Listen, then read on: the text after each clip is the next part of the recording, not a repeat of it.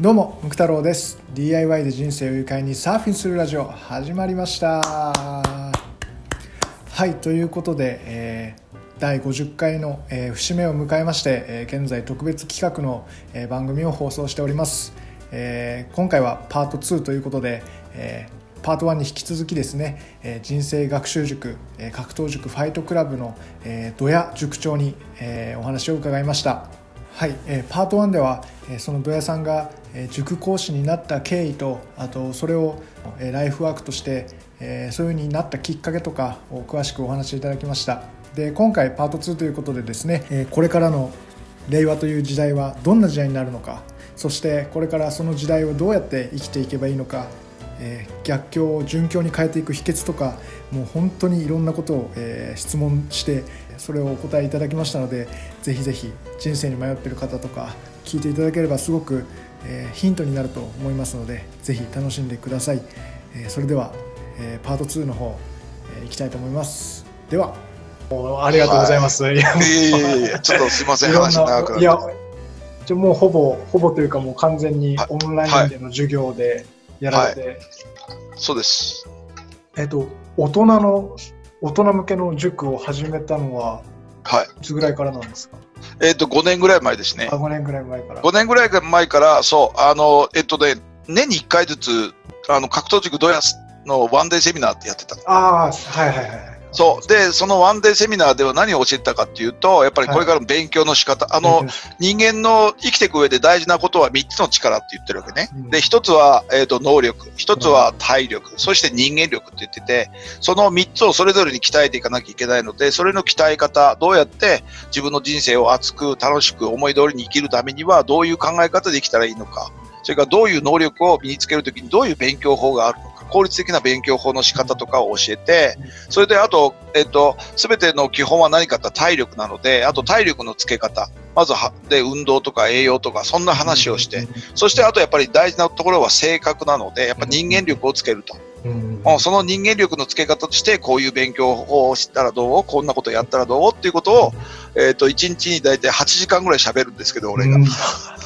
うん、それでワンデーセミナーということで、朝から晩まであで、それでその自分はこういうふうにやってきたから、こういうふうにするといいよっていうことを、うん。うん、大体8時間ぐらいで、そあの、1日で、ワンデーで全部喋るっていうことをやってて、そう、大体、あの、で、あの、メルマガを実はもう10年ぐらい続けてて、うんそうですね。うん。はい朝朝と晩に朝7時夜7時に2回出してるのね、うんそれをはい1日一日も休まず、まあ、途中ちょっと空いたんだけど今はもう基本的にあの1年間365日うん朝晩2回必ず出してるんだけど、それを読んでくださってる方とか先生方がうん。熱心なあのファンの方がいらっしゃって、そういう方々たちが北海道からとかあと九州からも飛行機でわざわざワンデーのために来てくれたりとか。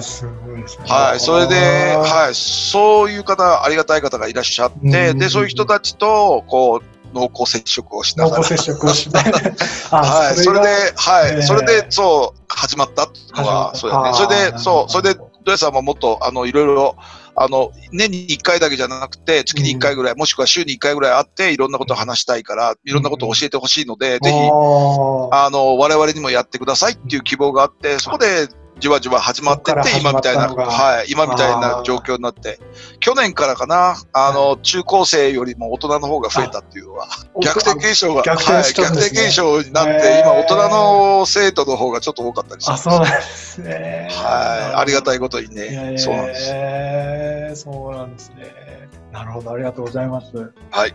その、子供たち向けの学習塾と、あとはまあ大人向けのそういう人生学習塾をやってらっしゃるということなんですけども、そうやるにあたっての、なんかこう、理念とかって、ちょうん。っと教えていただえーっとね、あの、その1995年の、その自分で独立した時に、まず独立するにはどういう塾を作ろうかなっていうことを明確にしようと思って、まず 5, 5つの点を出したんですよ。まず1つ目はなぜ格闘塾を開塾するか。うん2つ目、えーっと、どんな塾生に来てほしいか。うん。それから3つ目に、どんな親御さんに格闘塾を選んでほしいか。それから4つ目に、どんな親や塾生になってほしいのか。格闘塾に入ることで、どんな親とか、どんな塾生になってほしいか。それで5つ目に、格闘塾を通して自分は何を得得たいのか、もしくは何を伝えたいのかっていうことを明確にずっとこう、うん、全部ノートに書き出していったのね。うん、うん、で、それを書き出して、で、それをまとめたものが格闘塾の理念になった。ああ、それが、はい。うん、理念っていうのは、えっ、ー、と、学問や人生勉強を通して自分の弱い心、怠け心に負けない気持ち、それを合唱道って言うんだけど、合唱道と誰にもできることを誰にもできないくらいに継続すること。これを凡事徹底というのね。で、その二つを身につけ、心と頭と体を鍛え上げること。これを文武両道を体現し、この3つだよね。合唱道と凡事徹底と文武両道を体現し、自力で自分の人生を切り開き、また会いたいなと思われる人間力を持つ世のため人のために生き切る日本男児と大和なでしこの養成道場であるというのをうちの理念にして、で、あとそこでまたその自分でこう振り返りっていうか内観をした。内観って自分の心の中を見た時に、一番いい方法は何かって言ったらノートに書き出すことだよね。書き出して、単に考えてるだけじゃもやもやしてるので、あと具体化するためにはやっぱりノートに書き出すのね。で、自分の中であの問いを自分に向けて、うん、それでいろんなことを明確にしていったの。で、例えば教育とは何かってずっと考えて、教育とは何だろうと思ったら自分の定義を決めたわけ。あの自己肯定感を最大限に高め、人生を生きる基本原理を伝え、人を幸せにし、世界平和を実現するもの。これが教育だと思ったわけ。うん、で、あと、そしたら、教育をするときにこのしたら、学びって何だろうと思った。そしたら、学びの目的は、えーと、次の時代の流れを見抜き自分の将来を決めそれに必要な実力を身につけ生きる場所を見つけること。そしてその場所でいかに生きるかいかにこの命を使うかそれを明確にしていく。周りの人にまた会いたいなと思われ喜んでもらえる能力と人間力と体力を兼ね備えた人を輩出すること。これが格闘塾の基本。でこれが理念っていうふうに決めて、あなるほど、うん、で、あとこれをやっぱり毎日、あの、自分に言い聞かせて、必ず朝、朝、えっ、ー、と、瞑想する時間を持ってて、あの、15分ぐらいなんだけど、15分ぐらいでアプリでこう、あの、どっかのお寺にのカーンっていう音が。あそういう、はい。はい。マインドフルネスっていうこうアプリがあるんだけど、はい、それを、それでおいでてカーンと言いながら、このヘッドホンしてずっとこう瞑想するの。その時に、あの、自分の心の中でこの理念とか、あと自分の生きる指針とかなんかいろいろあるんだけど、そういうのをずっとこう読んでいくっていうことで、自分の心の中に、あの、いつもいつもこう植え付けることで自分の信念となっていくわけ。それを毎日必ずやって、こういう、うん、この理想の軸を必ず今日も、えっと、展開していくぞということを自分に気合気合い入れるためにこの理念というのを作って、はい、毎朝読んでます。ああ、そうなんですね。はい。やっぱりそういうふうに意識しないとダメ、ダメというか、やっぱぼんやりしますよね。ダメです、ダメです。やっぱりね、人間、心、心って言うでしょ？はい。なんで心っていうかってコロコロ変わるから心なんだよ。なるほど。そうだから、そう、だから心をちゃんと、あの、固くするには、あの、記憶もそうなんだけど、同じことを何度も何度も繰り返し、だから、音痴徹底ななるほど。で、あの、そう、凡事徹底を英語で言うとストロングスタイルって呼んでる。ストロングスタイル。ストロングスタイルって呼んでるし、その合唱度、自分の弱いこ、怠け心、それから弱い心に勝つということは、僕はストロングハートと。あハーツって呼んでるんだけど、ストロングハーツと、それからストロングスタイル。そう。ストロングスタイルと新日本プロレスのね、あの、プロレス、そっちの方行っちゃうんだけど、そうじゃ、そ,、はい、そうではないと。まあ、行ってもいいんだけど、行ってもいい。行ってもいいんだけど、でもやっぱりね、このストロングスタイルが凡地徹底で、そう、誰にもできることを誰にもできないぐらい続けるという、この硬い気持ちだよね。で、自分のやっぱ心の中に入れようと思ったら、やっぱり何度も何度も繰り返す。何度も繰り返して。うん。よくあの子供たちも言うんだけど、先生、単語を覚えられないんですよ、とか言ってくるのね。はい。どんだけやった？って3回はやりました。はい、ああ、そうか、3回やったか。お前野球部だったよな。はい。お前な、野球部でさ、あの、ボール、カーブを打つ練習って素振りって何回ぐらいやるのよ。大体毎回、毎日僕は100回素振りやってますけど。ほう。お前さ、頭と体って繋がってる？はい、繋がってます。首で繋がってますよ。そしたらよ、いか体で覚えることは100回やって、なんで頭で覚えること3回しかしないのそうだよ。そっかーって言って、え、でも100回もやんないと覚えられないですか？って、いや、お前は100回じゃ覚えられんだろうみたいなことを言ってるけど、でも、でもそうやって、やっぱり何回も繰り返すことで自分の中に身につけていくっていうことは、やっぱりね、これは子供も大人も一緒。だから毎日本当に自分はこうなりたいとか、こういうことをしたいということは必ず自分で毎日自分に、その自分に言い聞かす時間を作って、必ず言わなきゃダメ。うん、心だからコロコロコロコロするので、それを、はい、それを心をちゃんと心に軸を作って鎮座させるわけさ。ドーンと。それするのは何かとやっぱり、それは信念、信念として、ただ単に思いを信念化するには何、どうしたらいいかって何度も繰り返ししかない。繰り返しだから、だからポンチって言ってだからそれが、ちゃんと、それがちゃんとできれば、もう心の軸が決まって、堂々と生きていけるから、だからそれがストロングスタイルなんですうん、それを体現されてるような方なんですけども、はい。いやいやいや。なるほど、ありがとうございます。はい。そうですね。じゃちょっと聞きたいことが、はい、まあ、いろいろあるんですけども。どうぞどうぞ。まあ、そういうふうに、成績が、まあ、いわゆるよろしくない子供たちとか、まあ、いろんな事情を抱えている大人の方を、まあ、教えるというか、まあ、そういった教育に携わってきて、なんかこう、気づいたこととか、なんか共通してることとか、なんかあったら教えていただきたいんですけど。あの、えっ、ー、とね、大人も子供もそうだけど、理解、こっちの言ってることを理解してもらうためには、何が一番大事だと思う？子供もそうなの。子供もやっぱりこっちが言ってることを理解する。大人もこっちが言ってることを理解するためには、したら受け手は何が一番大事だと思う？受け手は、うん。そうですね。言葉ですか？うん、そうなの。言葉なのね。だから言葉も含める国語力なんだ。ああ、国語力。うん。あのね、えっ、ー、とね、例えばね、やっぱりね、成績が1か2の多い生徒とか、やっぱり自分の人生迷ってる人たちは言葉を知らなすぎる。はい、あなるなんでかっていうと人間ってね、まずね、頭で考えたことを言葉で表現するの。だから言葉をいっぱい知ってたら、相手に自分の思考を伝えられるし、で、相手の思いもはっきりとよくわかるわけ。うん、うん、だから深く、深く人生を考えることができる。あこと国語って、まあ、国語って学校でも勉強するし、まあ、大人になったら勉強しないだろうけど、国語の勉強する目的何かって言ったら、一つ、うんとね、日本語を通して表現力と理解力を高めることなんだよ。うん。うん。そう。で、国語力って言ったら俺二つのポイントがあって、一つは言語能力。言語能力、はい。言語能力って何かっていうと、えー、っと、その言葉で自分を表現できるか。うん、それでもう一つは誰かの言葉を理解できるか。それが言語能力。で、二つ目は何かというと、コミュニケーション能力。コミュニケーション。はい。うん。その言葉を使って誰かと意思疎通が図れるかということ。言葉の役割ってこの二つだけだとうん、で、これがちゃんといっぱいいろんな言葉が知ってると、人は言葉を使ってものを深く考えられるの。それが知らないと、好き嫌いしか言えないわけ。だから関係ねえ、関係ねえ、うぜえで終わっちゃうんだけど、ね。でも、うん、でも社会に出たら、社会に出たっていうか、言葉知らないと、相手に自分の考えを伝えれることはできないし、相手の言うことも理解できないの。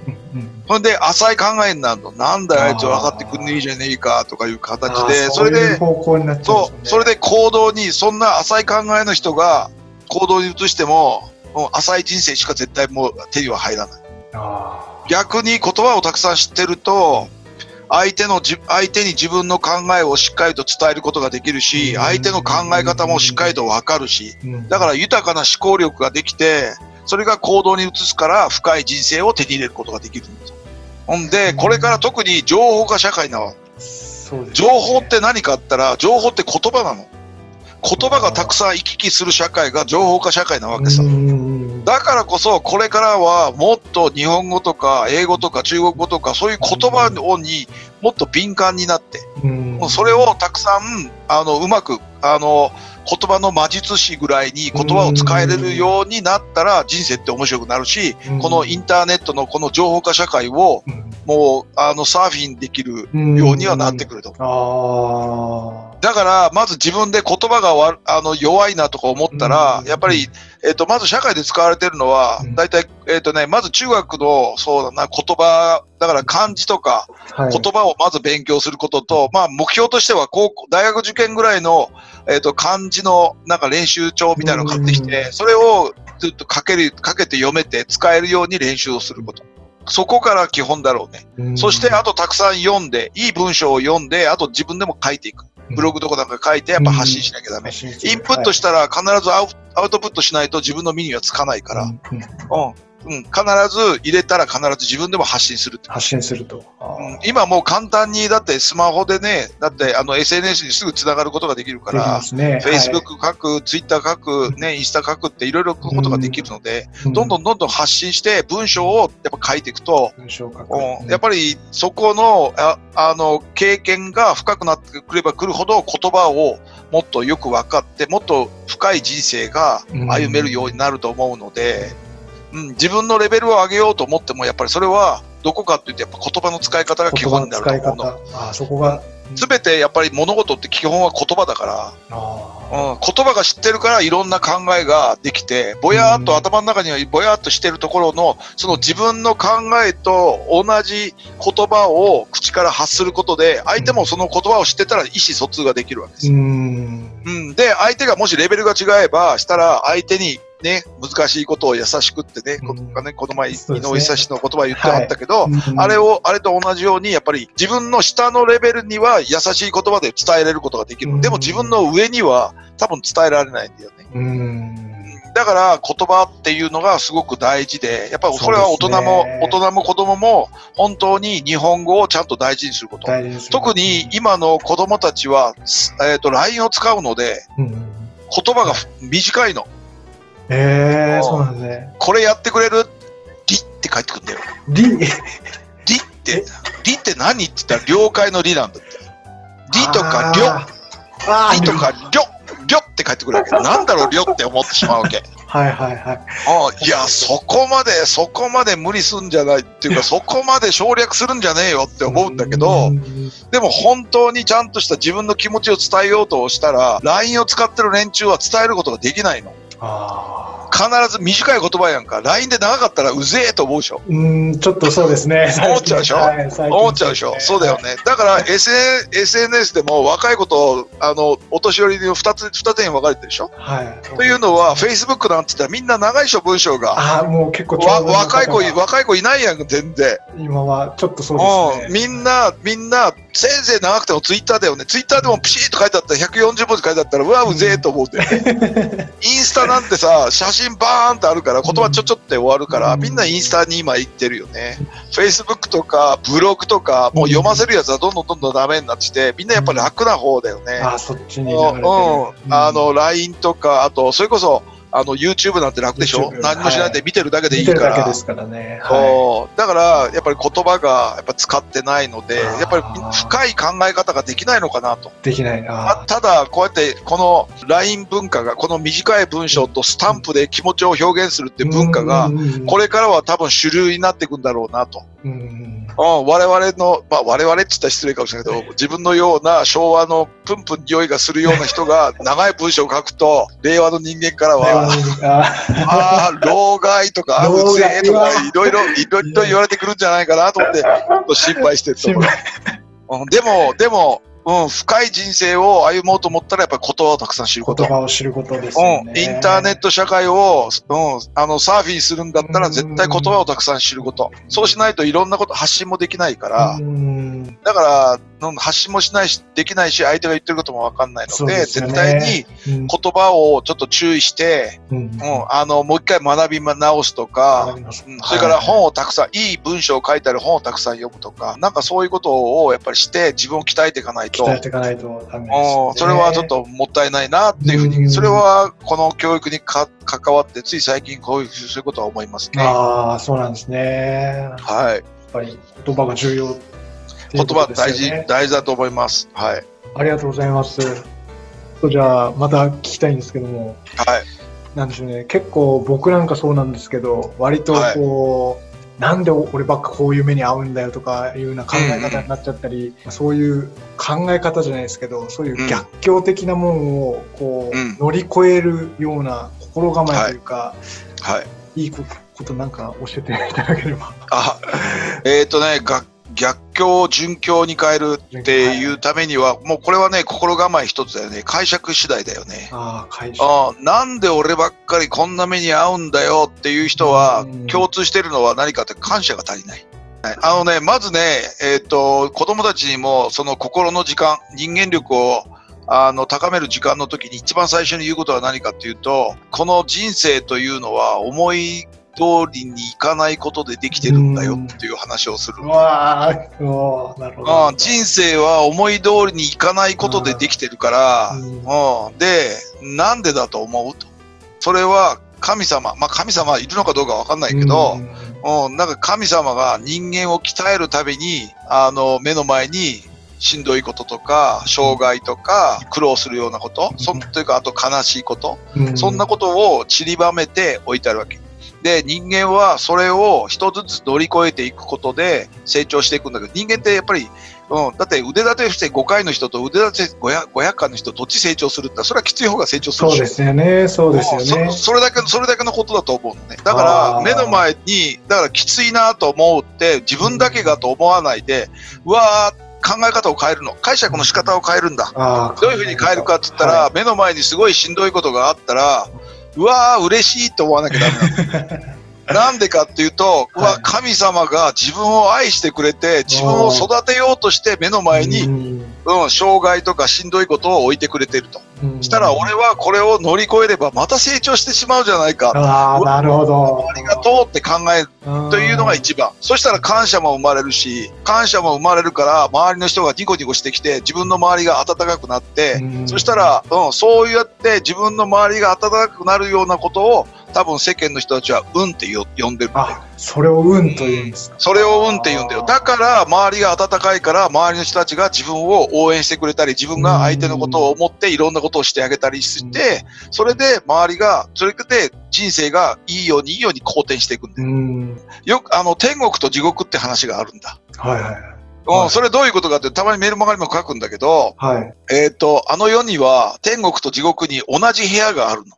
そこはご飯を食べる部屋らしいの。うんそれで、テーブルがあって、で、そこにはね、で、天国も地獄も同じへ、同じ間取りの部屋で、うんで、真ん中にテーブルがあって、で、山盛りのごちそうが天国と地獄にもあるんだって。でも、その部屋に入ると地獄では、阿鼻教官、阿鼻教あと、うん、バリ雑言が光ってんの。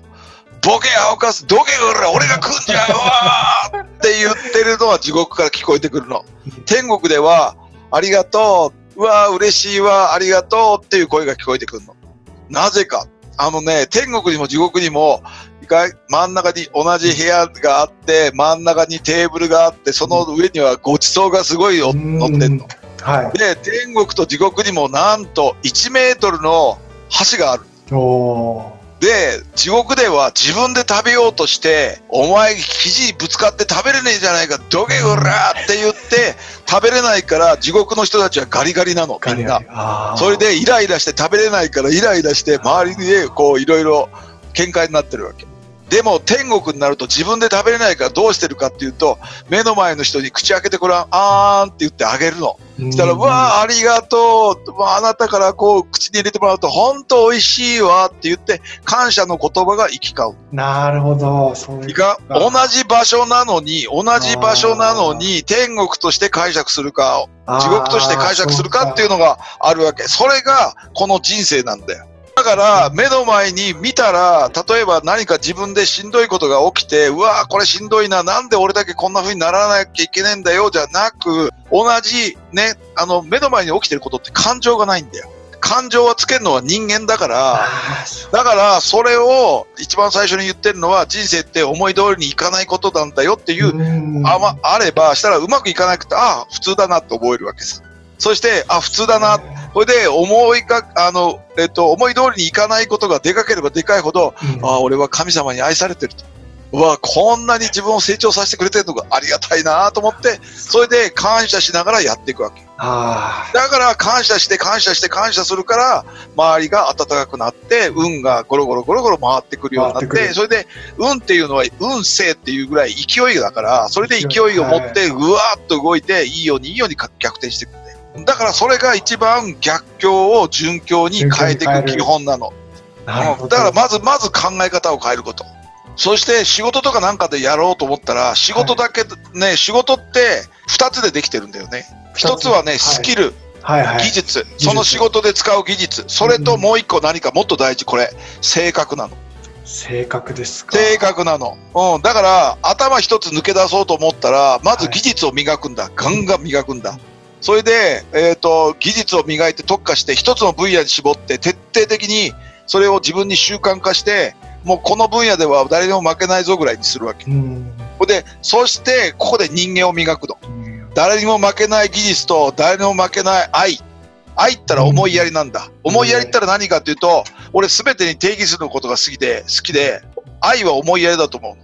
で、思いやりは何かって言ったら、相手の立場になってものを考えて、相手が笑顔になる行動をすること。これが思いやり。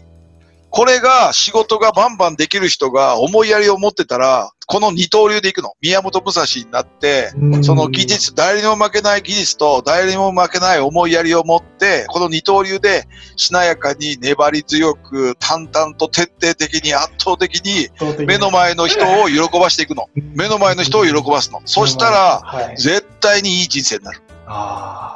だから必ず、そう、性格が大事。性格が。うん、だから人間力を鍛えようって言って、それで人生学習塾だもん。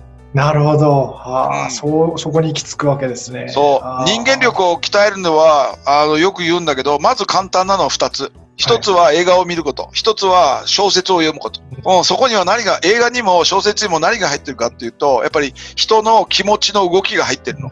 それを学ぶの。映画とか小説で。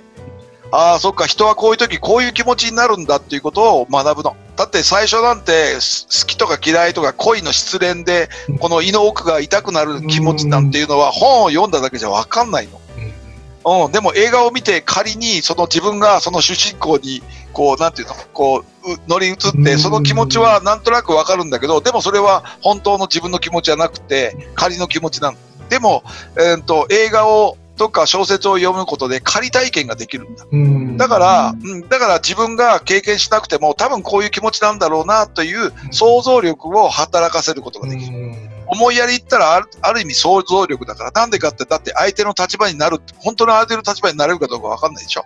でも、相手の立場になるっていう経験を小説とか、あともちろん、あの小説とか映画とか、あともちろん自分の体験も含めて、それで、その体験を持って相手の立場になって、で、で、相手が笑顔になる行動、こうやったら相手が笑顔になってくれるんじゃないかなっていう想像力を働かせて行動していくわけ。そして目の前の人を喜ばそうと思って全力で行動するわけ。そしたら、そんな人、周り絶対ほっとかないって。ほっとかないですね。ほっとくわけがないって。そしたらその子、その人はそんな苦労とか、今までどんな苦労してても、もう全く問題なく普通にどんどんどんどん成功していけると。やっぱりこの人間力っていうこともすごく大事だと。だから、逆境だと、まず逆境だと思わないこと。逆境をまず感謝できるように考え方を変える。もう考え、まず考え方、ね、そこ、そこを変え、だってそこ変えちゃえば、さっき言ったように解釈力が全部変わるんだもん。変わりますね。だって地獄だと思ったの天国なんだよ、本当は。何を言ってんのってさ、ね、俺地獄で、俺ひどいんだよ、こんな人生歩んできたよって言ってたら、お前それだけ神様に愛されてんなら羨ましいなって言ってしまうぐらいの考え方になってしまうと、もう多分この世の中に、だからこの世が決めちゃうのさ、自分に起こることは全て幸せなこと。それから自分に起こることは全て感謝に変える感謝に変える。うん。だって人生って何かあったら、人生は障害、あの、辛いことをハッピーに変えていくゲームだから。ゲーム。ゲームなんだよ、これは。だから、生きてる間楽しまないと、このゲーム。そうですよね。だから、だから目の前にしんどいことが来たら、俺はいつも腕ばくりして、いよいよ面白くなってきたぜ って。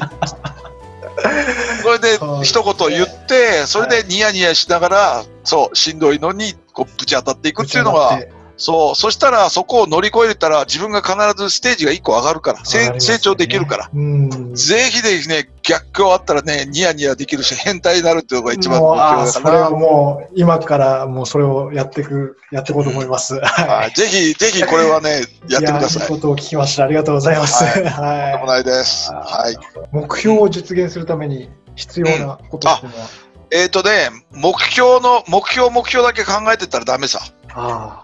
まず何考えなきゃいけないかって、目目的と目標の違いってわかる？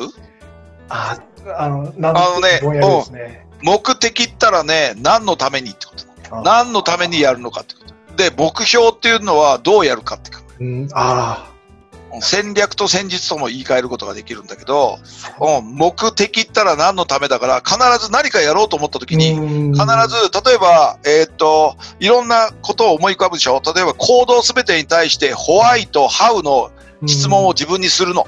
うん、なんか、例えばどっか旅行行きたいなって時に、はい。まず、ホワイト、なぜ、なぜ、はい。こうこうこうこう、これしたいから。うんそしたら、ハウでどうすんの？いや、お金これぐらいかかるから、したら、これを、うん、どれだけしたら、例えば30万かかるから、そしたら、うん毎月2万ずつかければ、したら1年と、15ヶ月すれば、したら1年ちょっとすれば、したらいけるから、したら15ヶ月後にその計画立てようかってことが、うんこれが目標さ。なるほど。で、さっきも言ったように、ここをまず明確にすることね。ホワイト、ハウね。ホワイトのは何のために何のためにと、それからどうやるのかはハウだからね。うんここをままず区別をすること。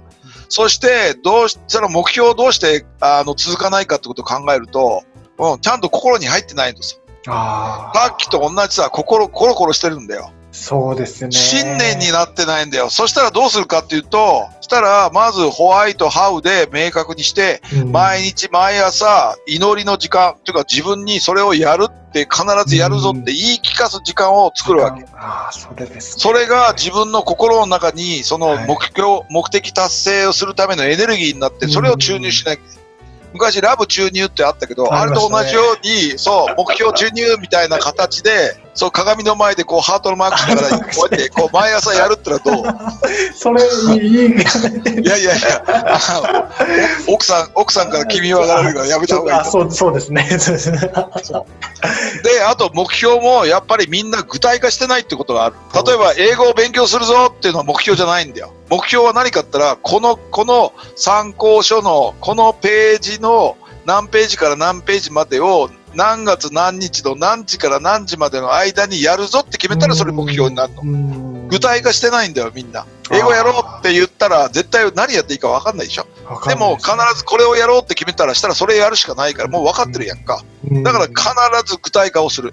あだから、例えば、えっ、と、よくみんなに、あの、人生目標を立ててもらうときに、ー100のやりたいことリストっていうのを、はいはい。バケットリストをよく作ってもらうんだけど、そこでよく旅,、旅行にどっか行きたい。例えば、エベレスト行きたいってよくうん。言ったりするんだけど、そしたら、あの、そのままで絶対行けない。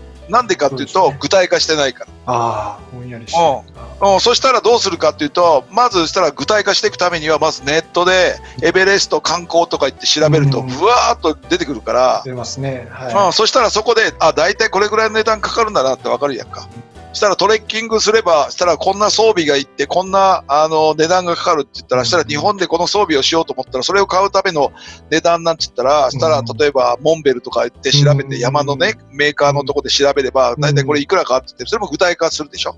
そしたらエベレスト行って帰ってくるまでにこれぐらいのお金が必要だってことが出るやんか。出ますね。そしたら、そしたら月々2万円貯金できるから、したら全部で40万かかるんだったら、したらちょうど20ヶ月かかるから、したら20ヶ月後に行ける計画を立ててうんっていうのを毎日毎日ちゃんと立てて、して毎毎日、そう、毎日朝はカレーにして、カレー食べながら、こう、なんか左手でこうカレー食べる練習とかなんかしながら、自分の思いを高めていくの。なるほど。だから、だから心の中でそれで入ってくるのと、あともう一個は、あとみんなに言わなきゃダメ。一人で、人の中で秘密にしてたら絶対できないから、なので、これができなかったら周りから、お前あんだけ言ってんのにできねえじゃねえかって言われるのが悔しいでしょ。うんだからみんな無理にやってしまうので、みんなに言うこと。で、あとやっぱり、あの、3K って言ってるんだけど、3K。えっ、と、はいうん、まず決断すること。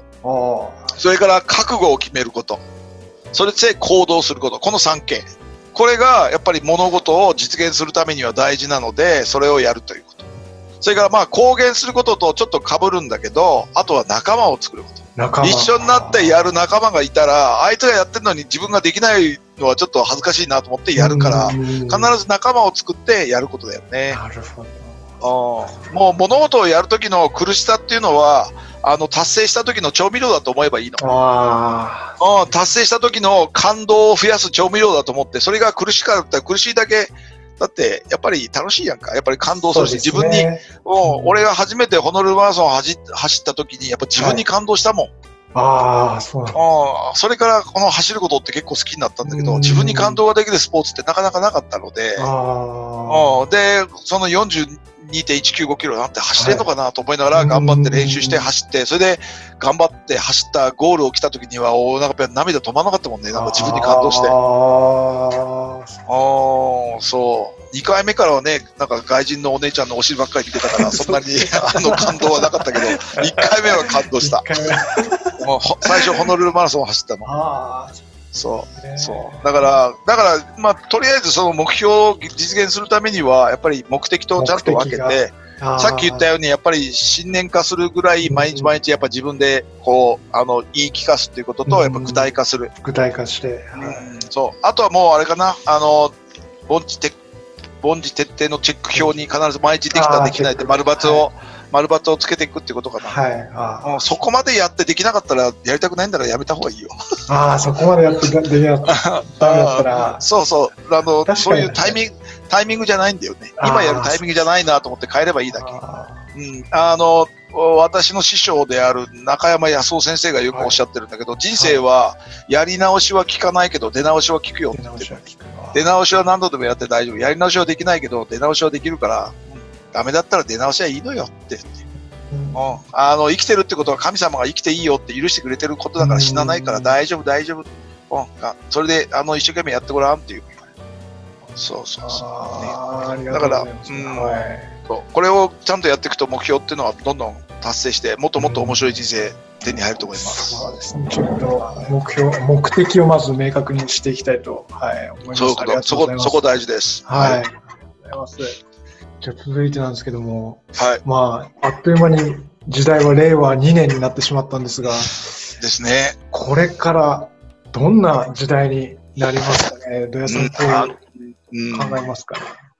あのね、ちょうど2日前かな、えっ、と、安倍さんがね、えっ、と、小学校コロナウイルスの、はい。コロナウイルスの影響で、うん、これ以上蔓延させないようにしようということで、急にね、学校の先生方も突然だってみんなびっくりしてたけど、学校は一斉に休業してくださいっていう要請を全部出して、はい、うちの塾生の学校でも卒業式がなかったり、もうすぐ1ヶ月間休みになったりとかいろいろしてるんだけど、うんあの、今回のこのやっぱりどんな時代になるかって思うと、やっぱりこのコロナウイルスってすごく世の中を変えていくと思うのね。あうん、社会の体、社会体制の変革の引き金になるんじゃないかなとうん思ってるんだ。多分このままいったら4月までずっと、もの、あの、各県で知事が、あの、今日はうちから何人出ました、うちから何人出ましたっていうニュースばっかりが出て、それであと、あの、多分学校も3月いっぱいは多分そのまま休みになって、2週間って言ってるけど、まだまだ伸びるようなあ、気がする。伸びそうですよね。うんで、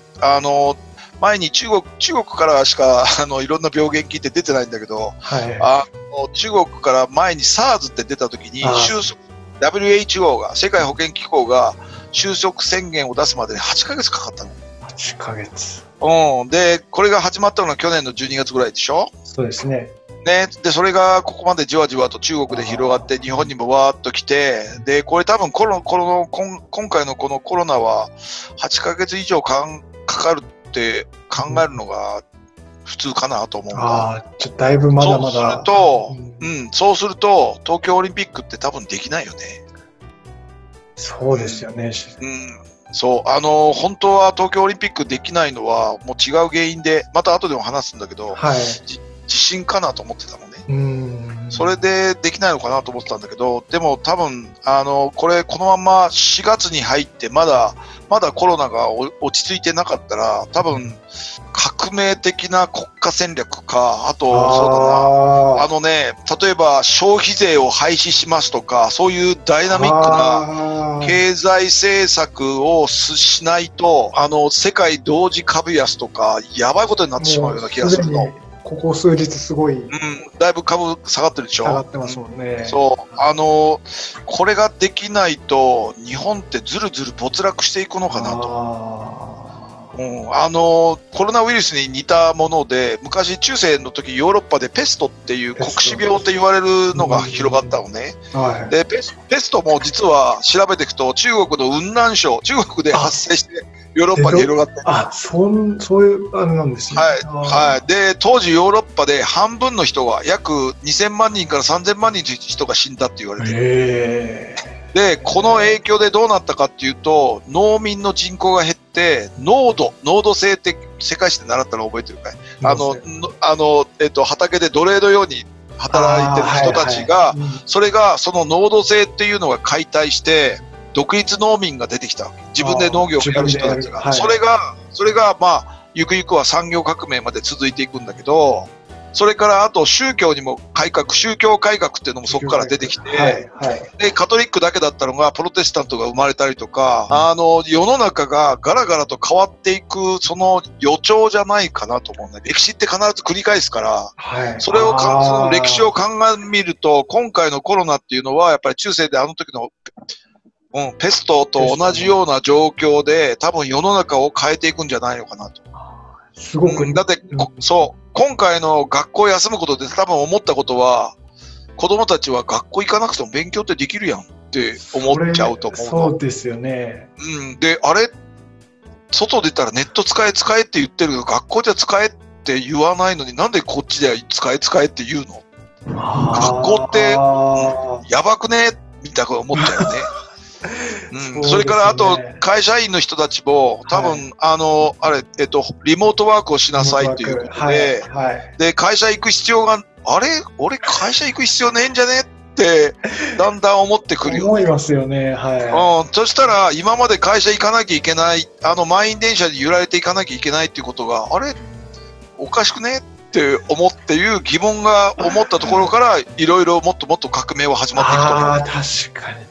これが全ての引き金になって、多分世の中が変わっていくと思うし、それが、そうだな、それが一番やっぱり変わっていくだろうなって感じることと、やっぱり今、あと令和の時代って多分ね、災害の時代になると思うの、令和の時代って。はい。もうあの、地震も心配なのに、さっき言ったようにね。うん。というのは、えーっとね、東日本大震災の1年前、えーっとね、2010年の12月の26日から31日までの間に、はい。えーっと、小笠原諸島と東京の、あの、東京の小笠原諸島ね、小笠原諸島の、えーっと、端の方に青ヶ島っていう島がある。青ヶ島、はい、はい。その島が、なんと、当時76センチ上下に動いたの。島がなな島、が、そう、高さが76センチ動いた。それはね、はいはいえっと、日本中に GPS が置いてあって、その、それで人工衛星でその高さがどれだけ揺れたかっていうのが分かってるわけ。うん、はい。それで、その、えっと、高さ、もしくは横への動きを見て、地震を、えっと、地震を、地震の予報をしてる人たちがはいい、て、はい。うん。で、それが76センチが、えっと、起きて3ヶ月後の3月の11日に揺れたの。マグニチュード9があー3倍以上ですね。はい、で、それから9年経った去年、2019年の11月の10日から16日までの間に、青ヶ島が81センチ動いてるの。まあ、前回より相当、はい、はい。まあ前回よりも5センチちょっと5セ多。く動いた。はい。多分まあ島ぐらいだから5センチは誤差だろうけどね。多分同じぐらい動いてんのうん。で、それからちょうど今ぐらいが3ヶ月後ぐらいだったわ。11月じゃそうですね。3はい、はい。だから、そろそろ大きな地震が来るんじゃないかなっていう、ずっと俺は、は、それを見て、その情報を見て、あ、これはちょっと東京オリンピック、その地震の復興のために、多分東京オリンピック中止になるのかなっていうのは自分の中でずっと思ってたの。うん。うん、まあ、だから、まさかコロナでこんな風になるなんていうのは、一切自分では考えてはいなかったんだけど、それもあるし、あと、あの、台風っていうのはじょ、毎年毎年きつくなってるでしょ？なってますね、ここ最近。今から、あのね、二十歳ぐらいの時にね、気象庁に勤めてるやつと友達になって、はい。この彼が、あの、そいつ、あの、えっと、昔あった富士山の測候所に行ったりとか、うんはうんそれとか、あの、南極の、南極まで行ったようない変なやつなんだけえど、ーはい。彼が教えてくれたことがあって、えっと、今から20年か前かな、そのぐらいの時に教えてくれたのは、はい。今、気象庁で大型コンピューターでこ、この、えっと、未来の気象の、えっと、シミュレーションしてると。うん。そしたら、その時に言ってたのを覚えてるの。2020年に、多分2020年頃に、風速60メーターの台風が生まれるだろうと。うん。ほいで、2030年には風速80メーターの台風が生まれるだろうって彼は言ってたの。80はでちょうど、今年2020年でしょ？そうですね。うん。で、2年前に大阪を襲った台風が風速58メーターだった。58。ああ、じゃあ、はい。ほぼ、ほぼ合ってる。ということは、これからあと10年で風速80メーターぐらい来るわけ。ということは、そしたら多分、えっ、と、木造の家は全部吹き飛ぶから、飛びますね。うん。で、なんでかってやっぱ地球温暖化で、えっ、と、台風、あの、台風が出来上がるところが昔はフィリピンの横だったのが、もっと上の方に上がってきてるわけ。ああ。暖かくなって、だから潮とかなんか、あの、海とかなんかが暖かくなって、台風ができるところが上の方に来てるわけうね。んうん、そこだから強いまんま日本にそのまま上陸しちゃうってああこ、と。うん、だからこれからは災害とうん、やっぱり災害がきつくなるということと、やっぱりそれから東海と南海地震がやっぱ迫ってるということ。もしくは、うん東京直下地震も迫ってるということはやっぱ考えなきゃダメ。ですそれと、それよりもまずは目の前のコロナウイルスをどうするか。はい。それが、がなんかこの時代の予兆なのかな。うん、多分令和って多分20年ぐらいで終わるよね。今の天皇陛下は俺と同じぐらいの年だから、多分あー 80, 80ぐらいで終わるとしたらあと20年でしょ。そうです。だから令和がこの20年間の間で、本当に今後の日本っていう、なんか舵取りの、うん、うん、なんか大事な年になるのかな。日本の歴史の中ではすごく大事な年になるのかなっていう気がしてます。